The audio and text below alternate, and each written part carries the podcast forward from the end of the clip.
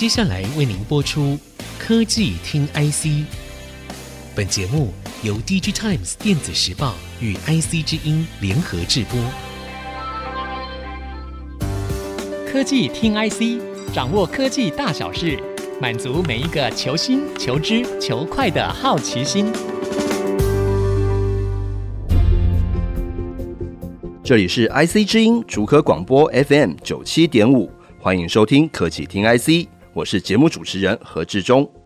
中美贸易战完全没有降温迹象，美国拜登政府又进一步对中国半导体发展打出重拳，实施了新一轮的出口管制。再看到电子业库存调整，目前还是现在进行式。手机、PC 市场的终端需求普遍不振，各界也都在期待什么时候能看到库存去化暂时告一个段落。台湾的护国神山台积电是世界的晶圆代工厂，承接多家国际晶片大咖成熟制程、先进制程订单。台积的法说会也成为半导体产业的景气风向球。对于美国晶片禁令，全球半导体行业走势，台积电做出了什么样的指引？这次很高兴邀请到 DigiTimes 资深记者陈玉娟来到现场。玉娟跟我们听众朋友打声招呼吧。大家好，我是玉娟。台积电在法说会上呢，宣布了降低资本支出，那我们请教玉娟哦，您认为这个意义代表什么呢？呃，台积电法说会刚结束，相信大家已经有对未来的景气有一点初步的认识。那其实，在那个资本支出的方面，呃，台积电调降了二零二二年的支出，其实就是基于市场变化、需求变化以及缺工缺料所导致的呃设备交期延长的问题，还没有明显的改善。然后大家可以感受到，其实台积电终于也感受到说啊，他已经觉得半导体的景气已经开始走弱，嗯、然后客户需求开始砍单。或是延后的一些市况，然后对台积电来讲的话，它必须要更小心的投资。可以看到的是，其实台积电也首度确认说，它的高雄厂原本是为了七纳米跟二八纳米制程为主的一个建制，但是它原预估是二零二四年量产，但是这一次在法说会上说，它第一次说就是七纳米会有一些修正。供应链是说应该是暂缓了七纳米的一个扩产，但是二八纳米是不变的，所以我们可以看出来说，虽然说台积电他没有揭露了明年的资本支出计划，但是在会在明年的一月法说公布。但是我们可以看到说，其实它的资本支出已经非常的谨慎跟小心。了解。那我们也看到，这个台积电在今年第三季这个先进制程的业绩比重已经来到了五十四趴哦。这是不是代表说台积电未来可以在成熟制程大扩产的晶片通膨风暴当中全身而退呢？呃，我们先大方向来看的话，台积电在这一次法说会上，他认为说供应链的正在进行一些库存调整，然后库存水位已经在第三季达到一个高峰，然后现在十月起第四季会开始趋缓，预计这个库存去化的时间要到二零二三年中以后，也就是说二零二三年的下半可能才可以看到比较平衡健康的水准。嗯哼，大家可以期待的是供需恢复平衡是在二零二三年下半，也就是大家还要再忍二到三季的时间。那如果从台积电的先进制程的优势来看的话，其实台积电大家都知道，七纳米以下是一个独占的优势。那三星除了为自己的呃，手机晶片还有自家的产品代工，还有一些高通订单之外，其实它七奈米以下并没有什么大单落袋。然后，所以只要用到七奈米以下，大部分大家的选择，IC 设计业者都是下单台积电，包括回归的 NVIDIA，或是说呃持续拉升比重的 Qualcomm，也就是说它拥有制程技术的优势，就有定价权，所以对于订单获利的掌握度非常的高。那大家关注的是成熟制程的部分，是二零二二年初以来的一些供需反转，但是其实包括力积电或是一些晶圆代工厂已经开始延后或是呃缩减扩产计划。那中国这是在上一周的呃美国经历的前置之下。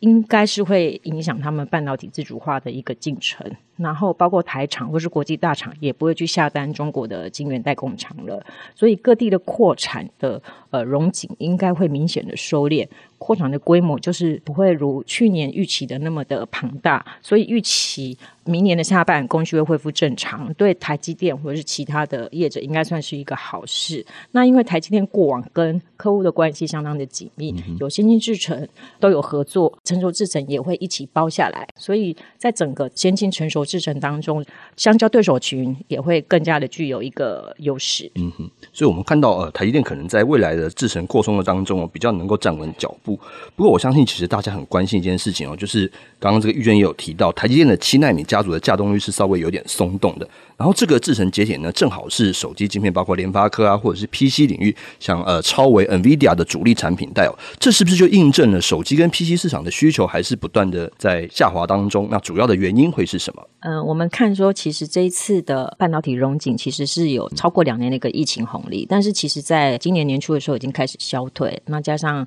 俄乌战争、中国风控、美国升息，还有全球通膨的一些压力的因素堆叠，所以整个景气明显变弱。所以我们看 TV。手机跟 notebook 桌机这些消费性的产品都大幅的衰退，买气下滑了，然后导致终端的库存明显的飙升，然后所以之前像看好未来的一些公司，它就是 overbooking 来不及反应的业者，它库存满手，所以在第二季的时候，我们可以看到说，哎，电子半导体供应链整个上下游爆发砍单、延迟拉货，或是杀价，或是取消长约的一些混乱的状况。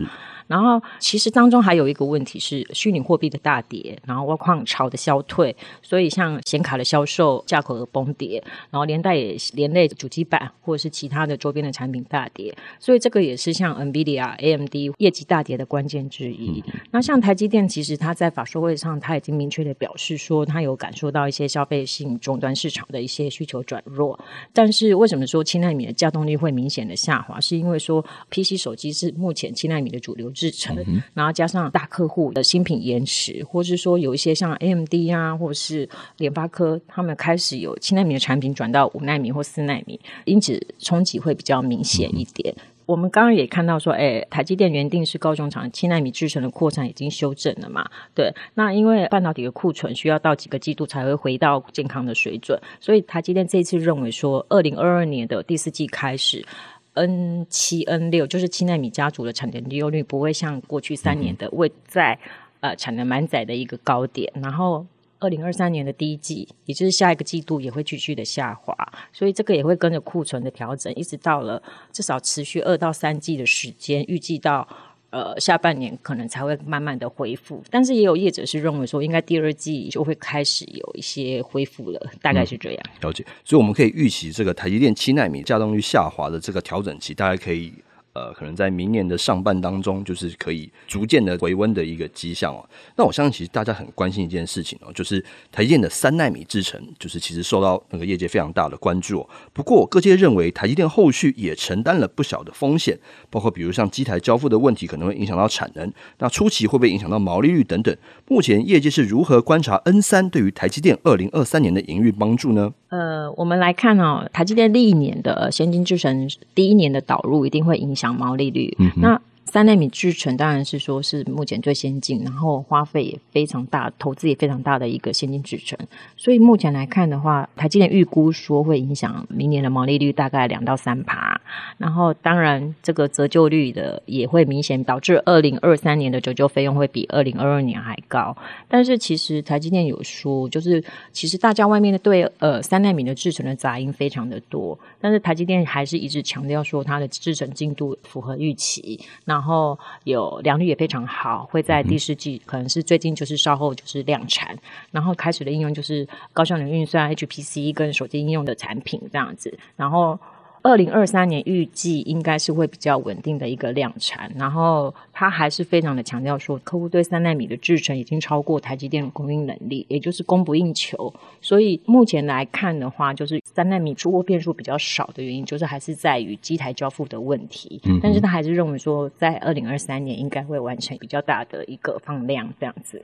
然后如果来看营收贡献的话，他还是认为说，呃，三纳米在二零二三年营收贡献会更高。然后会超过上一代的五纳米的呃量产的第一年的营收贡献，然后预估我们来看的话，如果是明年占营收比重的话，三纳米应该会在中个位数百分比，大概是这样。了解，所以我们看到其实 N 三那个。初期可能对于台积电的贡献帮助，甚至可能会超过这个五纳米家族哦。那我想再请教一下玉娟哦，台积电的三纳米家族相较于三星或是 Intel，目前有哪些的优势？客户导入的状况又是怎么样呢？其实台积电在法说会的时候，非常的正面、有信心的讲三纳米这个部分。然后他认为说，就是三纳米制程的技术在效能功耗。面积以及电晶体的技术上面，都会是业界最先进的技术。那三纳米家族会成为台积电接下来是一个大规模而且有长期需求的制程技术。然后在这边透露一点，就是说，像最近量产的一个 N 三纳米制程 N 三会是 MacBook 采用，然后明年的 N 三一的话，就是 iPhone 十五。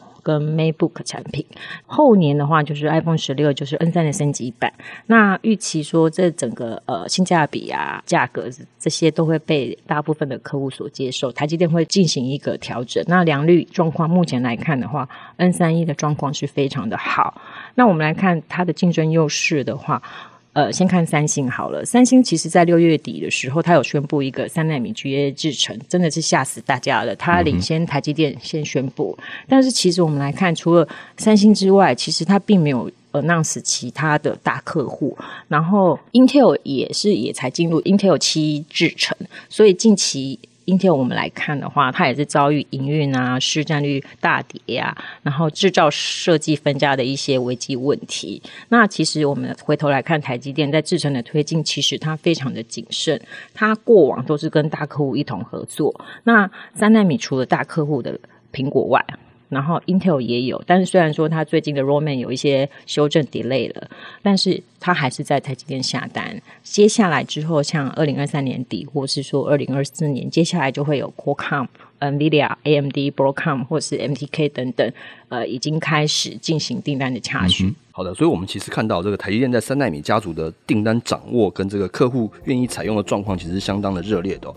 我们在上半段的讨论当中呢，聊了一下台积电所释出的半导体景气风向球，也听到玉娟的精辟分析。我们休息片刻，欢迎各位听众朋友再回到科技听 IC。下半段我们继续来聊聊美国晶片新一波出口管制的影响。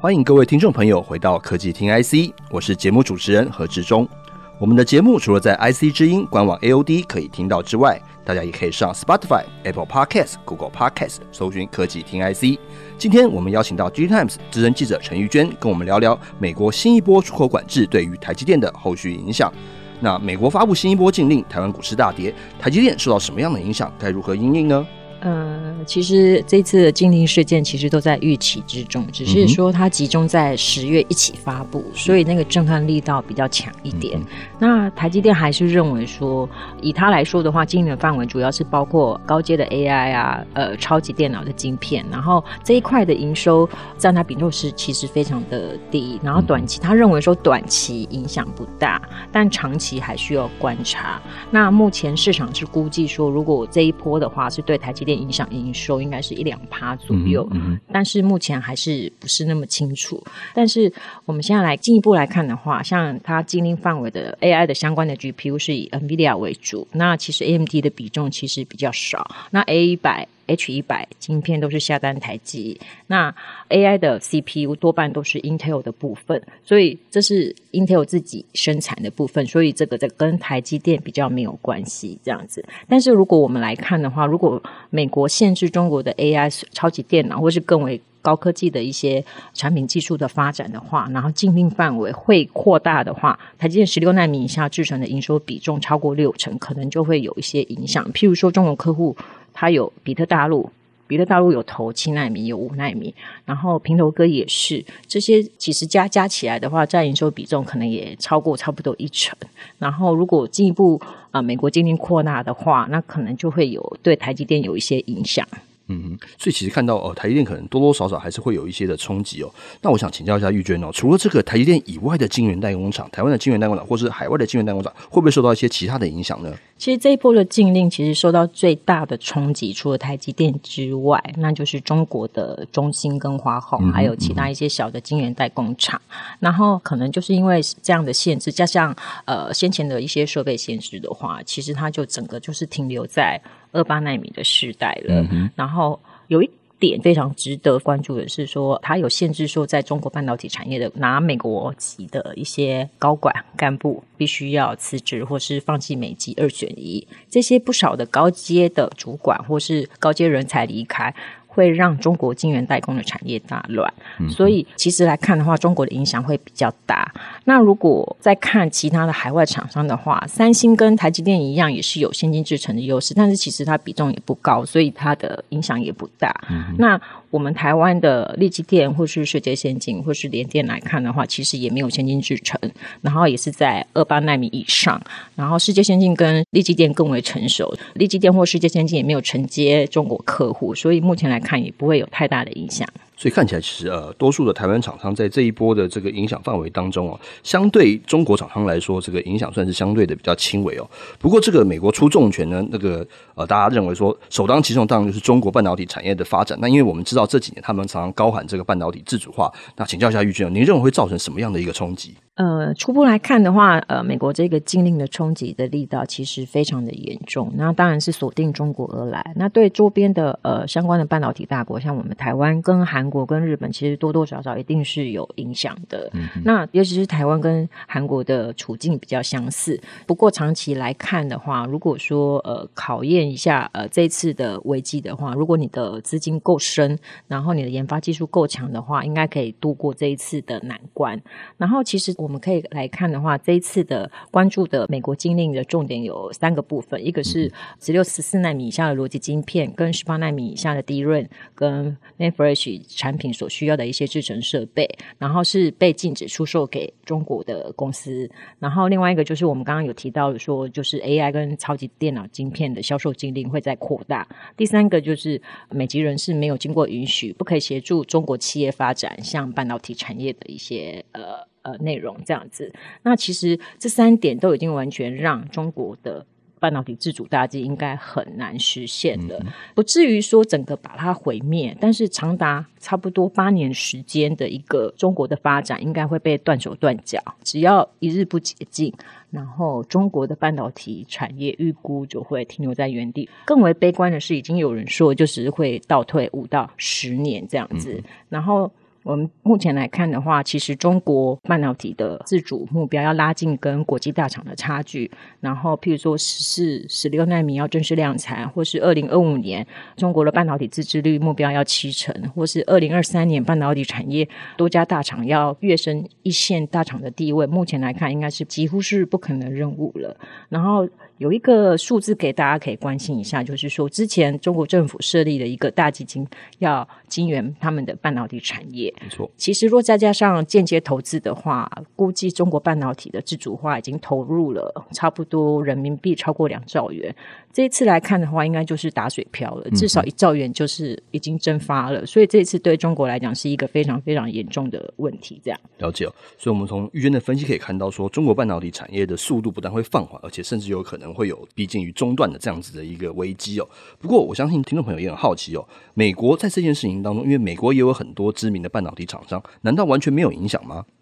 嗯，我们现在来看的话，它这一次的禁令的话，其实对大家都是有影响的。但是对美国来讲的话，它其实虽然说它消灭了中国的一些，不论是设备。材料，或是说 IC 晶片业者，或是整体的一个自主化的一个进程，但是也削弱它的军事国防，或是甚至说，大家会觉得说，它未来二十年的量子预算应该也是断裂。嗯、但是其实它也让自己的美国企业是遭到很大的损伤。其实如果我们以设备来看的话，全球的前五大半导体设备厂，美国公司它就有三家，有应材、Lam Research 跟科磊。然后总体营收来看的话，美国啊、呃、半导体设备的企业营收。占了全球超过将近五成，然后影响力也非常的大。然后当然是说，这些设备厂目前也面临了很多的困难。你看，呃，美股大跌，这些设备厂明显的大跌，甚至说几天之内它市值就蒸发了不少。是这样我们可以来看的话，其实美国的禁令对他们来讲没有办法出口呃设备到中国去，是一个非常大的影响。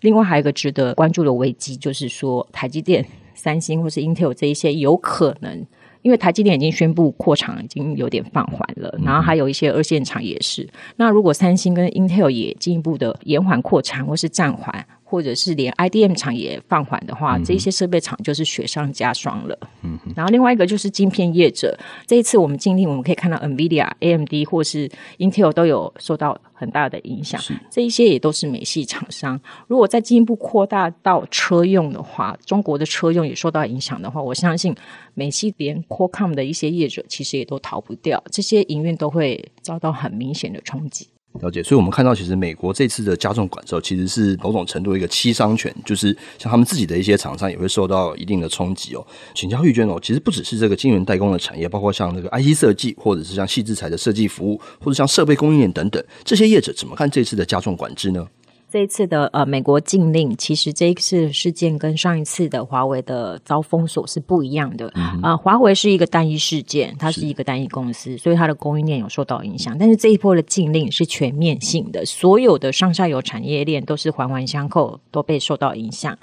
之前的华为被禁，但是它的手机市场的整体规模是不变的，它的需求是不变的，所以变成说，呃，就是它的本土大拿，比如说小米、OPPO，它抢了它的市占，苹果也是市占也是节节攀升，所以这一些就会开始转向采用联发科、Qualcomm 的晶片，嗯、然后苹果也是市占率变大，而这些都是下单台积电，所以那个时候的华为事件，其实让很多的其他的晶片厂，甚至是台积电，其实营收反而没有受到影响。嗯、那这一次的 AI、HPC 这些产品受到禁令的限制，中国其实这一次是没有办法去采用其他国际晶片大厂的产品，所以目前来看的话，我们是看不到转单效应。所以对 IC 设计来讲的话，其实没有多大的帮助。嗯、那设备来讲，我们刚刚有讲过，像前十大的设备厂都一定会受到影响。前十大设备厂受到影响，那全球跟设备供应链相关的都会受到影响。像我们台湾的跟 ASML 或者印材比较联动性比较高的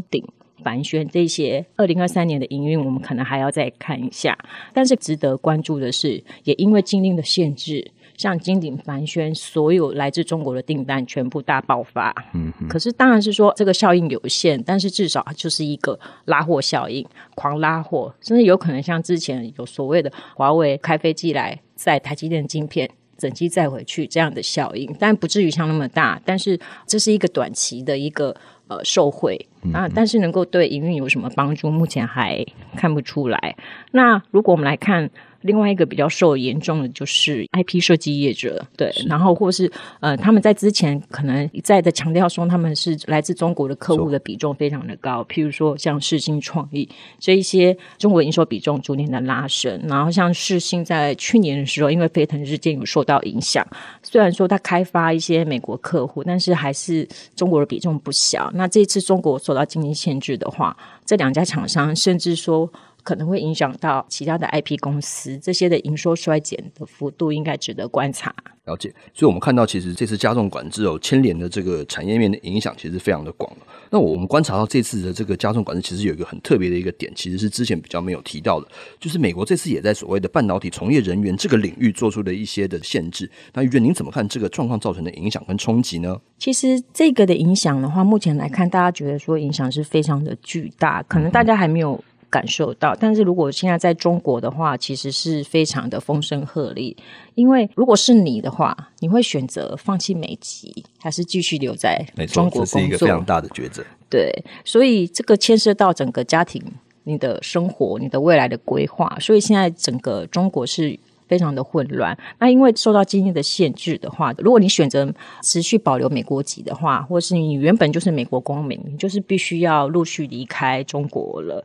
而且有一点就是，中国自己本身的海归派人数非常的多，嗯、然后在政府的协助之下，他们就是在很多重要的半导体公司，然后是有重要的职务，CEO 甚至是董事，然后甚至说自己可以创立公司。譬如说，我们非常重要的一个中微半导体设备的这个公司，它的创办人或是他的营运长，或是大陆呃盛美半导体的执行长，其实他们都是美籍。这些大家都是在关注，说他们到底是会保留美籍，还是说就是选择辞职，或是选择在中国市场继续的耕耘这样子。然后另外一个是比较值得关注的是，还有一个就是说，在中兴九年的 ARM 前总裁呃 Brown 他也辞去了。嗯哼，其实他在八月的时候可能就先辞去了董事职务，当时大家其实不知道发生什么事，或许大家会觉得说，其实他是不是八月就已经知道，听到风声，所以先辞职了。目前是不知道，因为他也没有在 Twitter 上。上面澄清。然后还有一个是大家可能比较想知道的是，梁孟松有没有美国籍？对，这个就是比较大家关注的部分。那有人是说，因为呃，梁孟松他在美国念书，然后美国工作过，嗯、他可能是应该是有美国身份。那如果真的是有美国公民身份的话，那他就是要二选一了。那梁孟松今年也七十岁了，那他到底会做出什么样的选择？对中心来讲也是非常非常重要的。所以，我们以梁孟松这个例子来看的话，如果你失去梁孟松类似这样的。那么技术高端的一个人才的话，那中国的半导体技术会如何的走下去？那就是一个非常重要的一个转折点。了解。好，我们请教玉娟哦。其实这个市场有传出，其实三星虽然率先这个宣布了所谓三纳米 GAA，不过听说它的状况并不是很好。这个传言您怎么看呢？嗯，我们先看台积电的状况好了，因为台积电三纳米制程一直备受攻击嘛，嗯、但是目前来看的话，要量产的 N 三确实是有一点点不如预期，对对对，在努力当中，对，但是它还是有一个苹果大客户嘛，对，然后这个就是非常的强，然后应该就是 Make 采用，然后明年二三一就是有 iPhone 十五，然后有 Make，然后系列的家族产品，然后后年就是有 iPhone 十六的，也是继续的 N 三的升级版，嗯、然后这些因为这样子的话，我们供应链来看的话，其实。三纳米的制程在 N 三一明年的 N 三一的状况，在价格、效能等等的方面表现是非常的好的，所以 N 三一或是之后的升级版是可以期待的。那我们反观来看三星的话，其实它的三纳米 GA 虽然是领先发布，但是除了三星之外，其实目前来看没有任何的大客户，没有客户。能有钱用三纳米的客户都在台积电，嗯、所以三星其实也是非常的煎熬，然后这些是非常的麻烦。但是我们可以来有一个小小的话题可以关注一下，就是说、哦、台积电它在制程的推进，它都是跟大客户一起合作。嗯、然后三纳米的大客户就是我们大概都知道，就是苹果一定会跟着他一起走三纳米、二纳米或是一点四纳米等等。目前啦，目前还有 Intel、Qualcomm、有 AMD、NVIDIA、Broadcom、MTK 这些公司。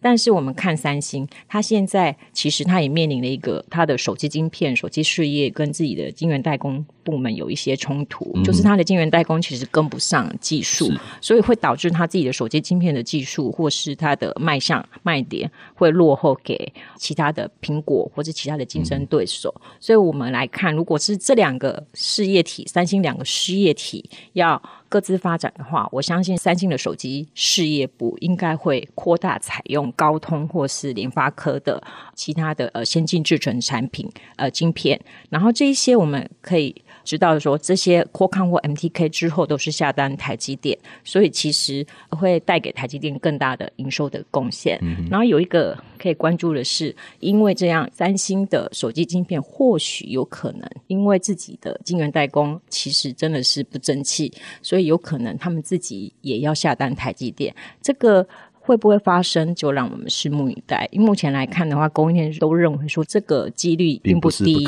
对对对，并不低这样子，所以我们可能可以看到有朝一日，三星或许。会下单台积电。好的，我们就来期待有一天三星终于就是下单它的主要竞争对手台积电。那我再请教一下玉娟哦，这个在地缘政治这个变数之下，其实台积电持续在做这个全球的布局。那其实各界也传出说台积可能前往欧洲设厂。那玉娟您怎么看这样子的策略呢？其实对于欧洲设厂的话，台积电的说法一直以来就是说我正在评估当中，而且是初步的阶段而已。然后之前呃市场有传出说可能在德国、捷克或意大利，但是最新的说法应该是在德国的德勒斯登或是慕尼黑，嗯、然后最有可能是德勒斯登。呃，目前传出的方式就是可能跟日本的熊本的市场方式一样，跟 Sony 合资，或者他找到其他的德国的公司英菲林一起合作，嗯、然后取得呃政府过半的一个补助跟长期的一些水电土地的一些补助。但目前据说遇到困难的是说，目前在税率方面还谈不拢。嗯还有一个长期的订单承诺是非常重要的。欧洲客户能不能有那么多足够的一个订单给台积电，长期五年、十年未给台积电生养的话，嗯、那其实大家是持比较保留的态度。其实，在这一点的话。像台积电创办人张忠谋已经讲过了，就是说，呃，除了台湾到海外设厂，其实都不是一个聪明的做法。是为什么呢？因为在台湾政府提供了土地、水电等很多的协助，我们有庞大的高阶人力，还有吃苦耐劳的工作模式，还有台湾特有的劳动条件，也就是大家所谓的新鲜的肝。所以简言之，就是台积电是台湾的护国神山，有政府的支持，还有勤奋而且成本不高的研发技术人才，日夜的轮班工作。这个在欧洲是完全是可能找不到这样的一个优势。那为什么会在美国或日本会体现？那当然是跟政治因素有关系。所以我们现在来看的话，在欧洲或许有可能，但是对台积电来讲的话，其实是百害而无一利。了解。所以，我们后续台积电的全球布局的状况，到底是对它来是有害还是有利，以及后续它应该要怎么样在这个地缘政治上面的一个环境当中去做出一个这样的取舍，我相信也是各界非常关注的一个部分。我们这个非常感谢玉娟的专业分享，以及分享很多我们这个平常不知道的一些秘辛。那我们今天科技厅 IC 好好的聊了一下台积电法说会带来的讯息，以及夹在地缘政治变数之间，全球半导体产业在贸易战的氛围之下，甚至还有这个所谓半导体人才流动的这个现况。那我们今天再度感谢玉娟的专业分享，各位听众，我们下次见，拜拜，拜拜。本节目由 DigiTimes 电子时报与 IC 之音联合制播。